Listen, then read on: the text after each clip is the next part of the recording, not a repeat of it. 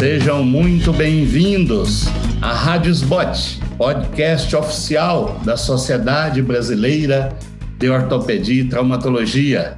Hoje nós temos mais um episódio do programa Doses de Atualização com o tema Perspectivas da ultrassonografia na ortopedia moderna. Meu nome é Morris José Gomes, sou ortopedista na cidade de Goiânia e faço ultrassonografia do sistema músculo-esquelético desde 1996. Tenho também como os meus convidados o Dr. Giancarlo Polecello, médico ortopedista, cirurgião de quadril, o nosso presidente da Sociedade Brasileira de Quadril, e também médico ultrassonografista intervencionista em ultrassom na cidade de São Paulo. O Dr. Luiz Felipe Lisboa, nosso colega da cidade de, do Rio de Janeiro e também de Duque de Caxias, no Rio de Janeiro, que está com a gente também é um professor de ultrassonografia musculoesquelética naquela cidade. Nós vamos falar com vocês sobre esse tema interessante que é a ultrassonografia, o uso da ultrassonografia na ortopedia, na moderna ortopedia. E aí, então, apresentando os colegas, o Luiz Felipe e o Giancarlo, para todos vocês, nós vamos então fazer algumas perguntas para os colegas. Temos pouco tempo, gostaria de utilizar o maior parte do nosso tempo para a informação para vocês, os membros, queridos membros da nossa SBOT. Luiz Felipe, como vai? Tudo bom, rapaz? Olá, doutor Morris. Tudo bem? Tudo bem. Luiz Felipe, é verdade que qualquer colega ortopedista pode fazer um exame de ultrassonografia, meu caro colega? Então, Morris, sim, é verdade. Na verdade, é, é vedado a qualquer médico o direito de fazer a ultrassonografia, tá bom? Então, sim, é verdade. Qualquer colega, membro da SBOT, né, vedado como médico, pode sim fazer o exame. Perfeito, eu entendi perfeitamente então. No nosso país, todos os médicos, sejam humanos ou veterinários, são têm o direito de fazer ultrassonografia. Portanto, se você leva a sua esposa num ginecologista e ele faz uma ultrassom ginecológica a sua esposa, se você vai no urologista, no angiologista, e ele, em seguida da consulta, faz uma ultrassom em você, ou algum procedimento, procedimento ecoguiado, por que o ortopedista não pode fazer? Não é isso? Então, isso é bastante interessante, né? Bacana isso. Eu gosto muito de entender dessa forma, porque muitos, até muitos alunos, colegas ortopedistas, sempre faz essa pergunta: escuta, eu vou, eu tenho o direito mesmo de fazer ultrassom? Isso a gente pode fazer? Ora, meu Deus, qualquer médico pode fazer ultrassom no nosso país, né? Muito bom. Ô, Giancarlo, e aí, Giancarlo, tudo bem, meu irmão? Morris, olá. Fico oh, feliz de poder rever o meu grande professor. Obrigado. Ô, Giancarlo, é, quais são os critérios para os colegas ortopedistas que eles possam laudar um exame de ultrassom? Eu acho que essa pergunta é mais ou menos em cima da outra pergunta anterior, né? Se o ortopedista Não, gostaria... pode fazer exame, é, quais são os critérios para que ele possa laudar um exame? Ele tem todo o direito, como foi dito, o colega tem todo o direito. O, o médico, se eu quiser fazer uma neurocirurgia, eu posso, porque você pode ser é, enquadrado em três elementos: imperícia, imprudência e negligência. Por si só, o médico não é imperito. Então, ele poderia, um médico formado, habilitado, ele está habilitado, inclusive, para fazer uma neurocirurgia. A questão é se ele vai ser enquadrado na negligência ou na imprudência, mas um médico não vai ser enquadrado na imperícia. Então, qualquer médico pode ter, não é só direito a fazer uma é, ultrassonografia, é direito a fazer qualquer procedimento que está no rol dos atos médicos. Então, lógico que pode sim, pode dar laudo, pode assinar embaixo e não há auditor que possa contestar isso. Lógico que ele pode ser enquadrado também por imperícia ou imprudência por conta dos seus atos, mas nunca por é, é, é, nunca por imperícia. Pode ser por imprudência ou por negligência, mas nunca por imperícia. Né? Claro, claro, claro. Ainda nessa linha de pergunta, Giancarlo, é, você acha que é vantajoso um ortopedista realizar o exame de ultrassonografia? Ou seja, o que, que eu quero perguntar com isso? É, você acha que, no seu ponto de vista, o exame de ultrassom de quadril sendo realizado por um ortopedista, e até mesmo um ortopedista quadrilheiro, um cirurgião de quadril, isso não seria bem mais vantajoso? Porque, afinal de contas, a gente é, tem a ideia do que a gente perguntaria a quem estivesse fazendo exame, né? Essa tua afirmação é tão verdadeira que hoje eu praticamente não consigo mais examinar um paciente sem a ultrassonografia junto. Então, é, eu praticamente, é, o meu exame físico, ele está aliado, associado ao... Eu, eu palpo as estruturas olhando o que eu estou palpando. Então, é muito verdadeiro isso que você acabou de afirmar. Você, é, é um, um, complemento ao seu exame físico que é enorme. E você ter um outro colega fazendo ultrassonografia para uma coisa que você domina, sabe onde estão as estruturas, de tanto palpar e de tanto olhar o que está palpando, é um desperdício. Às vezes você tem peritendinopatias do lado da articulação do quadril e está na dúvida se a dor é intra ou extra-articular, e, e a ultrassonografia pode te dirimir essas dúvidas com facilidade. Então, é, eu, eu, digo que se você consegue fazer o diagnóstico se a dor é intra ou extra-articular no quadril, ou em qualquer articulação, mas no quadril especificamente, que é a minha especialidade, é, se a dor é intra ou extra-articular numa consulta, 90% do seu tratamento está decidido ali numa única consulta. Por quê? Um diagnóstico errado leva a um tratamento errado, simples. Por isso que quanto mais armamento nós tivermos para fazer diagnóstico correto, menos problemas de diagnóstico e, consequentemente, menos problemas de tratamento inadequado. Hoje mesmo eu comentei aqui com os meus alunos, eu estou com os colegas aqui treinando exatamente o módulo de membros inferiores. Ainda comentei com eles: olha, daqui pouco tempo você não vai ver mais estetoscópio pendurado no pescoço de médico. Isso vai ser instrumento para enfermagem, para os paramédicos. Nós vamos ter um pequeno aparelho de ultrassom no nosso bolso onde a gente vai pesquisar é, durante o exame físico, utilizando esse aparelho como extensão do exame físico e sendo o nosso terceiro olho, né, dentro do corpo humano, servindo para guias, diagnóstico, guia de intervenção, a simples punção venosa mais profunda, né, Giancarlo?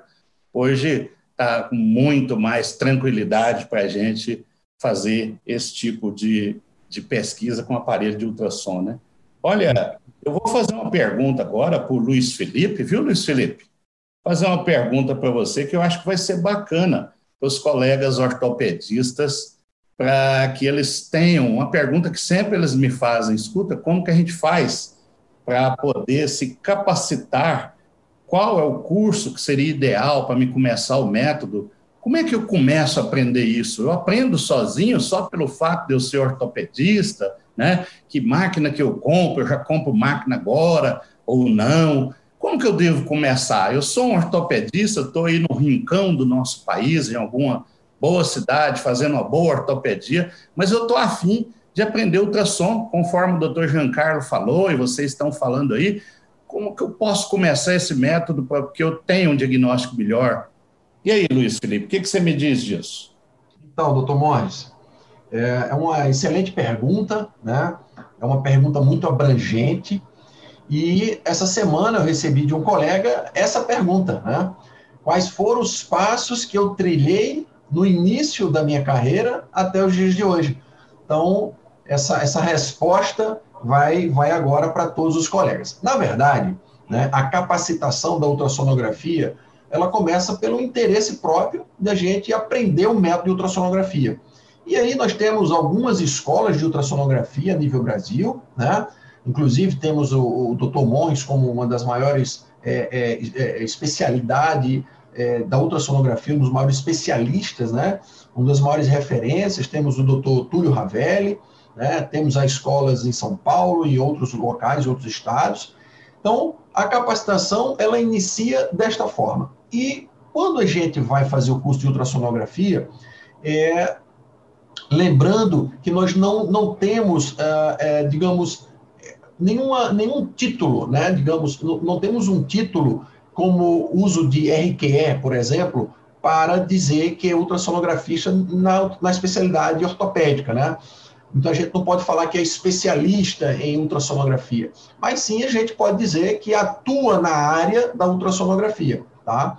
E com certeza a, nós a, ortopedistas disponhamos de uma facilidade maior no aprendizado, porque nós sabemos das patologias, né? nós sabemos de uma anatomia muito mais precisa, muito mais detalhada daquela região, e o que vai nos faltar mesmo é aprender as técnicas, né? A técnica da sonoanatomia, os posicionamentos, o protocolo dentro desse aprendizado, e aí sim correlacionar com a queixa, tá?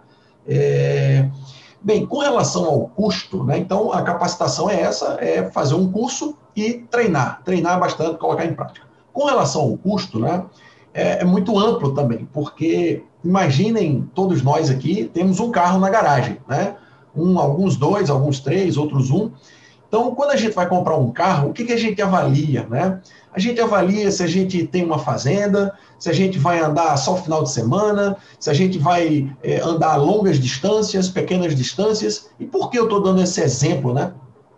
Porque a ultrassonografia é a mesma coisa, né? Se eu faço uma medicina geral, né? Se eu sou um cara que faz todo tipo de diagnóstico, profundo, superficial, eu vou ter que comprar uma máquina que me dê esse recurso. Né? E aí entra o carro. Se eu tenho uma fazenda e compro um carro que não é de fazenda, a probabilidade desse carro não aguentar o tranco é muito maior. Né? Então, cada carro para a sua região, assim como cada máquina de ultrassonografia para a, a realização e, e, e o, qual o interesse seu diante dessa, de, de, dessa, desse diagnóstico, digamos, né? O doutor Giancarlo, por exemplo, ele faz quadril. Então, ele precisa de uma máquina que, pelo menos, lhe dê informações mais profundas para fazer os seus bloqueios, para fazer uma punção diagnóstica, né? para fazer uma, uma suplementação intraarticular, ou para fazer alguma coisa relacionada a glúteo profundo, ao ilho psoas e por aí vai. Já o cirurgião de punho e mão talvez já não tenha essa necessidade de um aparelho com tanta profundidade. Então, ele pode, então, investir um pouco menos, talvez, ou escolher máquinas que são mais superficiais. Mas, de uma forma geral, o custo médio de um aparelho ele vai variar muito com o interesse de cada colega uh, nesse segmento. Eu vou estender a pergunta, no assunto é praticamente um só, com perguntas diferentes, porque o objetivo é nós informarmos os nossos colegas é, da SBOT, os nossos colegas ortopedistas, sobre essa novidade no nosso universo, né? Há pouco tempo, há mais ou menos uns 15 anos atrás, a moderna reumatologia descobriu a, a ultrassonografia, né? E, ao mesmo tempo, surgiram os biológicos, surgiram novos exames de laboratório e a reumatologia moderna virou essa super especialidade tão resolutiva que é hoje, né? Baseado num bom diagnóstico e medicamentos muito bons e também exames. Então, a ortopedia, nós vamos caminhar para isso também, se Deus quiser, não é não? Aí, Giancarlo, existe é, muito interesse dos nossos colegas, é, principalmente os ortopedistas, sempre nos procuram no curso e falam, olha, eu não estou querendo fazer exame, fazer agenda de exames, eu estou querendo fazer ultrassom para fazer procedimento ecoguiado, as infiltrações, os bloqueios para dor, as infiltrações de visco suplementos e assim por diante. Eu gostaria de ter segurança para poder fazer esse trabalho. Então, o que você acha dessa aborda, dessas abordagens? Quais são os benefícios é, que os nossos colegas vão ter ao aprenderem o diagnóstico e, mesmo aqueles que não queiram laudar, quais são esses benefícios, realmente eles vão alcançar esse, esse sonho de colocar uma agulha no lugar certinho e ter a certeza de que é o medicamento aplicado ou anestésico aplicado, se ele vai realmente, se essa perspectiva é boa para ele, se ele pode continuar nessa ideia, Giancarlo. Sem dúvida nenhuma, é o meu caso. Eu não tenho interesse nenhum em, em fazer um, um, uma clínica de ultrassonografia, nem dar diagnóstico. Porém, todo caso que eu dou, eu dou um laudo para o paciente. Eu acho que é importante, ensino os pacientes a pedir o laudo para, os médicos, todo procedimento. Às vezes o indivíduo faz procedimento não guiado, eu considero como se ele não tivesse feito o procedimento. Tem paciente que vem com 5, 10 infiltrações, eu pergunto, você guiou esse procedimento com alguma coisa? O médico que fez para você guiou? Não, não guiou. E, e, e, ele te deu algum laudo dizendo que droga colocou lá? Não, não deu. Então, eu, eu, eu, eu faço procedimentos, não, minha prática não é de, de, de diagnóstico, de laudo de ultrassom, mas eu dou laudo para cada um. E qualquer procedimento tem que ser laudado. E você não tem impedimento nenhum para dar laudo do paciente daquilo que você viu, ou do procedimento que você fez, ou das drogas que você injetou no paciente. Isso é uma documentação que eu acho importantíssima. Né? Então, o colega que faz ultrassonografia, que faz punção, mesmo que ele não goste de dar laudo, ele é obrigado a dar um relatório para o paciente do, do, do, procedimento que ele fez. Né? Isso pode ajudar, inclusive, outros colegas que vão futuramente assumir o caso, entendeu? Perfeito, perfeito. E aí, Luiz Felipe, conta para nós aí, para os nossos colegas ortopedistas que estão nos aqui nos ouvindo e alguns também nos assistindo nesse horário, quais são as possibilidades de intervencionismo? Você lembra agora em membros superiores, em membros inferiores, em coluna. Dá, vamos dar uma lista aí. Se você esquecer algum, eu vou te ajudando aqui, Giancarlo também vai ajudando. Vamos enumerar para os colegas as enormes possibilidades de procedimentos que podem ser feitos ecoguiados. Você se recorda aí? Quais as possibilidades de intervenção no membro superior, membro inferior e coluna? Vamos, nós três, você começa e aquela que você esquecer, a gente complementa as variadas possibilidades de punção bloqueio, punção para infiltração de visco, ou, ou mesmo para outros tipos de punção de descompressão, hidrodissecção, na coluna, nos membros inferiores, nos membros superiores. Vê aí o que você vai lembrando, o que você esquecer, a gente complementa ao final. Então, doutor Morris, uma pergunta extensa, né? Poderíamos passar o dia aqui falando sobre esse tema. É verdade. É um tema bem extenso, principalmente para nós ortopedistas, né? É, mas vamos lá, a gente pode começar com o ombro, né? Pode fazer um bloqueio diagnóstico da acromioclavicular, pode fazer punções para as bursites subacromiais subdeltoideias, pode fazer as punções uh, para cistos parameniscais, para aliviar aquela compressão dolorosa no nervo subescapular. Podemos fazer as infiltrações articulares do ombro, né? Podemos fazer também o, o tratamento da capsulite adesiva com, com, a, com o bloqueio do nervo e também com a expansão articular. Uh, podemos fazer qualquer tipo de bloqueio diagnóstico, né, com um ml de lidocaína ali para fazer a, a, a, veracidade diagnóstica. Na região periscapular, nós podemos fazer os bloqueios dos trigger points, tá? muito famosos na região periscapular, romboide, trapézio, elevador do, do, da escápula.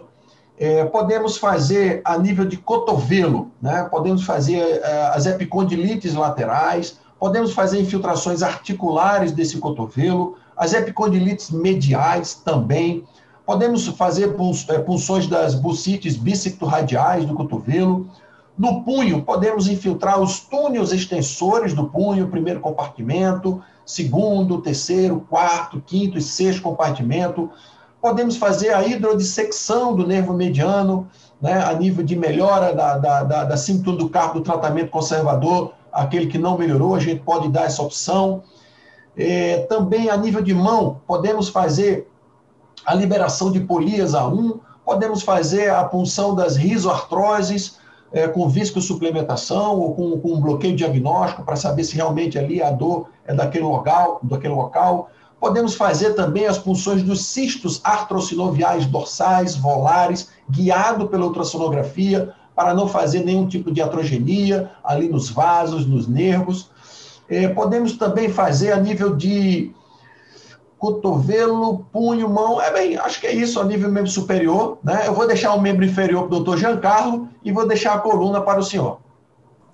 Oh, tá aí. E aí, Giancarlo, vê quais os, os procedimentos que você lembra que a gente pode fazer é, na região do quadril e nádega, e eu te ajudo a complementar o membro inferior aí até o pé. Eu, eu, faço exclusivamente do quadril, então é, é, do resto não sei te dizer, mas no quadril eu já infiltrei bursa trocantérica, glúteo médio, glúteo mínimo, já infiltrei é, porção reflexa do reto anterior da coxa, espinha ilíaca anterior inferior, espinha ilíaca anterior superior, já infiltrei aquela, aquela síndrome da banda tibial, já infiltrei ciático, já infiltrei botox no, no piriforme, já infiltrei o, o, o piriforme na sua inserção no trocânter maior posterior, já infiltrei sacroilíaca, já infiltrei é, é, faceta, que você que me ensinou, por sinal, é, e, e, articular, né? Em testes de testes terapêuticos com injeção intraarticular, então é o, o maior, minha maior indicação, né? Fazer teste terapêutico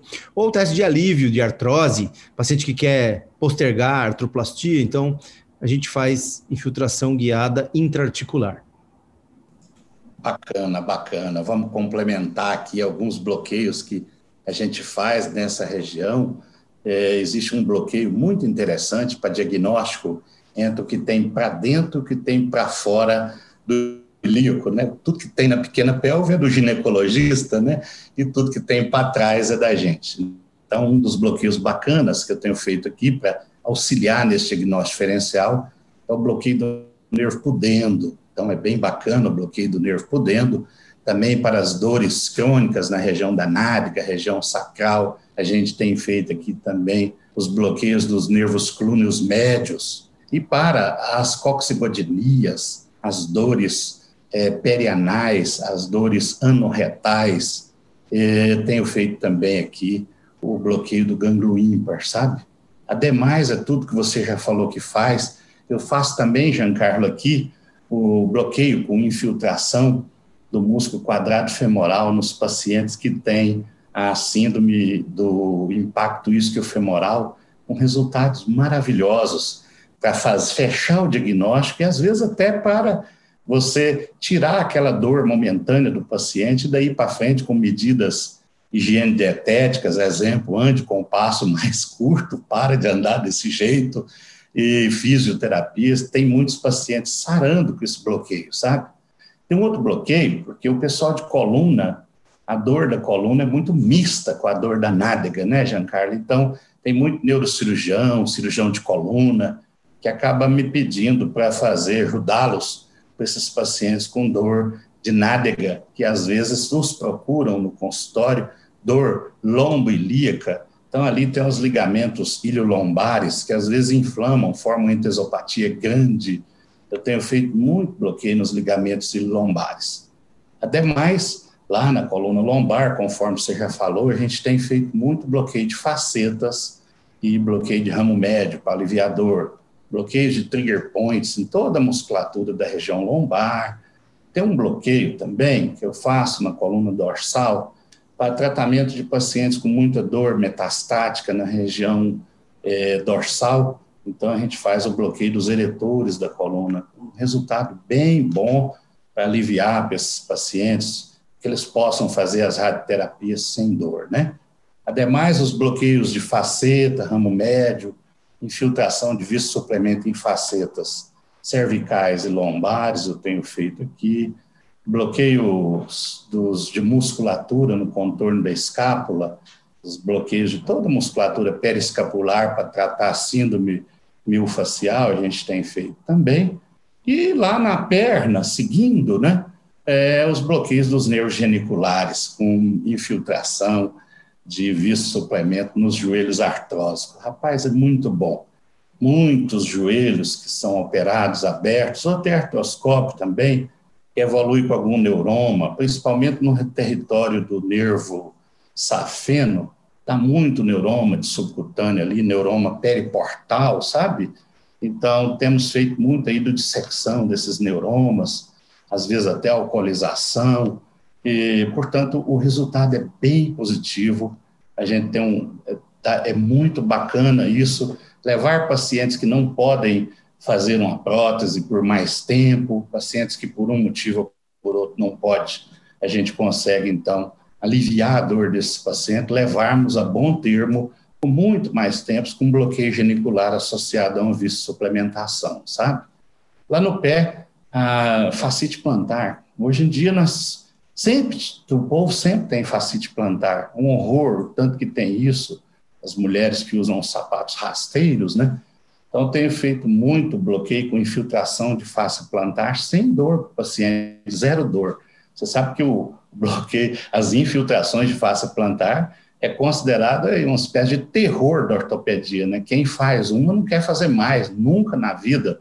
Então, cara, eu faço isso aqui sem dor, Giancarlo. A gente faz o bloqueio do nervo tibial mais em cima, espera aí uns 20 minutos, vai lá, você faz o que você quiser, faz fenestração, adrenida em terapia na face, você então faz um ido de secção da face plantar, zero de dor, Giancarlo. Então, isso tem ajudado muita gente, sabe? Além do ido de secção dos neurônios de Morton no pé, a gente tem feito muito. Injeções de visto suplemento também na tibio-talar, nas subtalares, pequenininhas articulações, como, por exemplo, a articulação tá, é, é, do hálux, ali, aquele hálux rígido na fase inicial. Hoje tem os ácido hialurônico em doses pequenininhas próprias para a gente poder aplicar nesse tipo de juntas. Então, você vê, nós começamos lá na nuca, né? Eu, Luiz e Giancarlo, fomos falando das imensas possibilidades que o ultrassom tem para a gente poder fazer esse tipo de bloqueio, né? Mas olha, nós estamos quase terminando. É, eu quero agora perguntar para o Giancarlo, viu, Giancarlo, especificamente, qual foi sua trajetória no mundo da ultrassonografia? O que você tem feito hoje na prática clínica nesse método? Você tem alguma novidade nos dias de hoje é, que você acha que não era possível de jeito nenhum fazer e com ultrassom você consegue fazer muito bem, a bem do seu paciente, para a segurança sua como profissional? Conta aí para nós um pouquinho da sua história com esse método, meu amigo. Bom, comecei que eu Obrigado pela pergunta, Morris. Eu comecei aqui ouvindo nos Estados Unidos, né? O Carlos Guanche, que é um, um cirurgião de cirurgia preservadora do quadril, deu uma aula uma vez de, de ultrassonografia. Logo que eu voltei para o Brasil, teve um congresso lá em Curitiba, da SBOT, e eu encontrei o Túlio Ravelli, que foi a primeira vez que ele me citou seu nome. E na sequência a gente fez um curso aqui, lembra, na Santa Casa, que você veio, o Túlio que veio, e foi aí que eu comecei a aprender e me estimulei a comprar meu primeiro aparelho. E aí, uma vez que você tem o seu aparelho, tem que usar, tem que fazer, aprender. Agora que você tem o aparelho, tem que aprender. Então, é, é, essa foi minha trajetória. Depois disso, eu, eu me estimulei, fui, visito você de vez em quando, eu não tenho tempo de fazer cursos extensivos, então, de vez em quando, eu agradeço muito que você me recebe aí de braços abertos, todas as vezes que eu fui aí, eu fui muito bem recebido e agradeço por isso. Então, esse foi o meu aprendizado. Como eu não tinha muito tempo, eu fui é, é, só sugando dos meus mestres, você é um deles, né? E me ajudou muito. O que, que mudou hoje? Hoje é, eu faço com o aparelho que eu tenho ultrassonografia guiada com aquela com aquela needle enhancement, né? É, agulha, você enxerga o trajeto da agulha, a agulha até muda de cor se você quiser. É, é muito essa, uma, uma, um avanço tecnológico. E também tenho feito muito hoje bloqueio tipo PENG, né, os PENGs do, do pós-operatório pós de artroscopia e pós-operatório de artroplastia praticamente revolucionaram o meu pós-operatório, tanto de artroscopia quanto de artroplastia. Que o paciente simplesmente não tem dor no pós-operatório e você consegue é, modificar a trajetória pós-operatória de dor. Eu modifiquei um pouquinho a, o que os anestesistas fazem, eles só usam anestésico, né? Eu uso no mesmo bloqueio o PENG e bloqueio da face ilíaca, com a mesma, é, o mesmo trajeto da, da, da, da, agulha, então consigo fazer isso, e isso para mim é novidade, porque eu não sabia fazer, não tinha ideia, tive a ajuda do Pedro Paulo Kimachi, lá da, do Círio Libanês, que me ensinou o bloqueio PENG, e revolucionou meus pós-operatórios de artros, artroscopia e artroplastia total do quadril. Que bacana. Olha, eu encontrei com o PENG agora em março, Começo da pandemia, num evento no Rio de Janeiro, ficamos amigos e é uma pessoa maravilhosa. E eu disse para ele, ô Peng, nós estamos modificando a utilidade do seu bloqueio no Brasil. E como?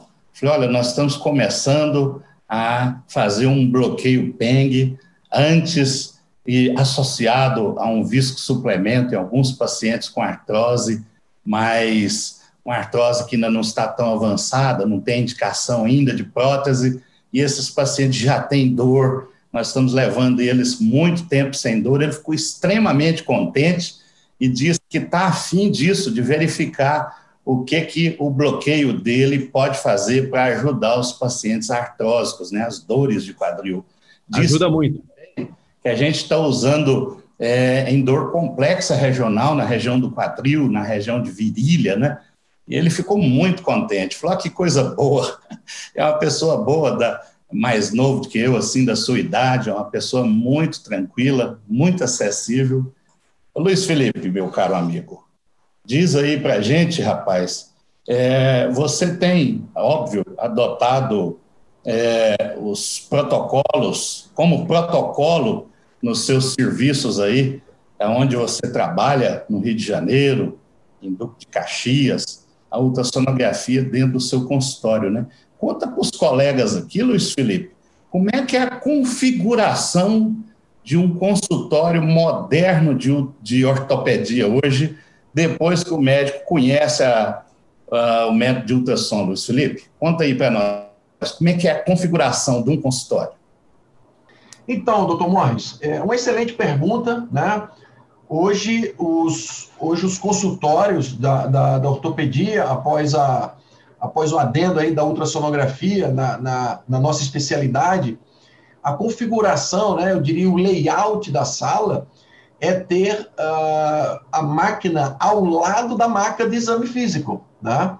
É, então, assim, hoje, a, na minha clínica, a máquina de ultrassonografia fica ao lado da minha máquina de exame físico e eu coloco essa máquina no meio da sala, né? Para que eu possa ter o, o controle desse paciente do outro lado da maca, né? Onde eu possa sentar do lado da máquina e o paciente possa ficar do outro lado para sentar e colocar um punho, uma mão ali sobre a maca, ou então para ele ficar deitado sobre a maca, então para fazer a realização dos exames. Eu faço todos os tipos de diagnóstico, né? Dentro da, da musculoesquelética, eu faço o membro superior, o membro inferior, e faço todos os tipos de procedimentos. Então, é, eu tenho que ter uma configuração o, mais abrangente possível é, diante dessa, dessa, dessa nova atualidade, né, que é a realidade nossa hoje atual, que é ter uma ultrassonografia dentro da nossa, nossa clínica. Tá? Então, é, eu, eu, eu é, é, é, friso né, a importância de que, a partir do momento que você comprar uma máquina, o layout da tua sala ela vai ter que mudar para te dar mais viabilidade né, na hora de utilizar a máquina de ultrassonografia. Perfeito, perfeito. É isso aqui, eu estava até mostrando aqui meu aparelho aqui do meu lado. Eu estou com o computador em cima da máquina de exames e estou do lado do meu aparelho aqui, estou dentro do consultório, né? Então, muito bom.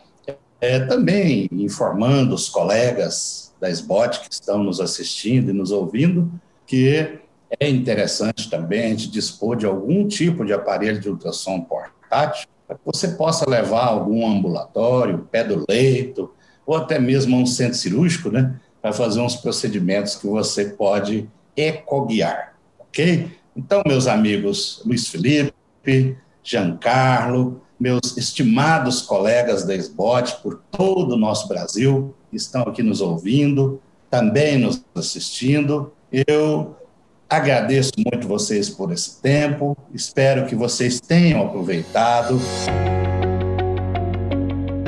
Luiz Felipe, muito obrigado. Obrigado, Giancarlo. Obrigado a todos os ortopedistas por esse imenso Brasil. É uma grande satisfação e honra falar com vocês. Você acabou de ouvir mais um episódio da Rádio Spot, podcast oficial da Sociedade Brasileira de Ortopedia e Traumatologia.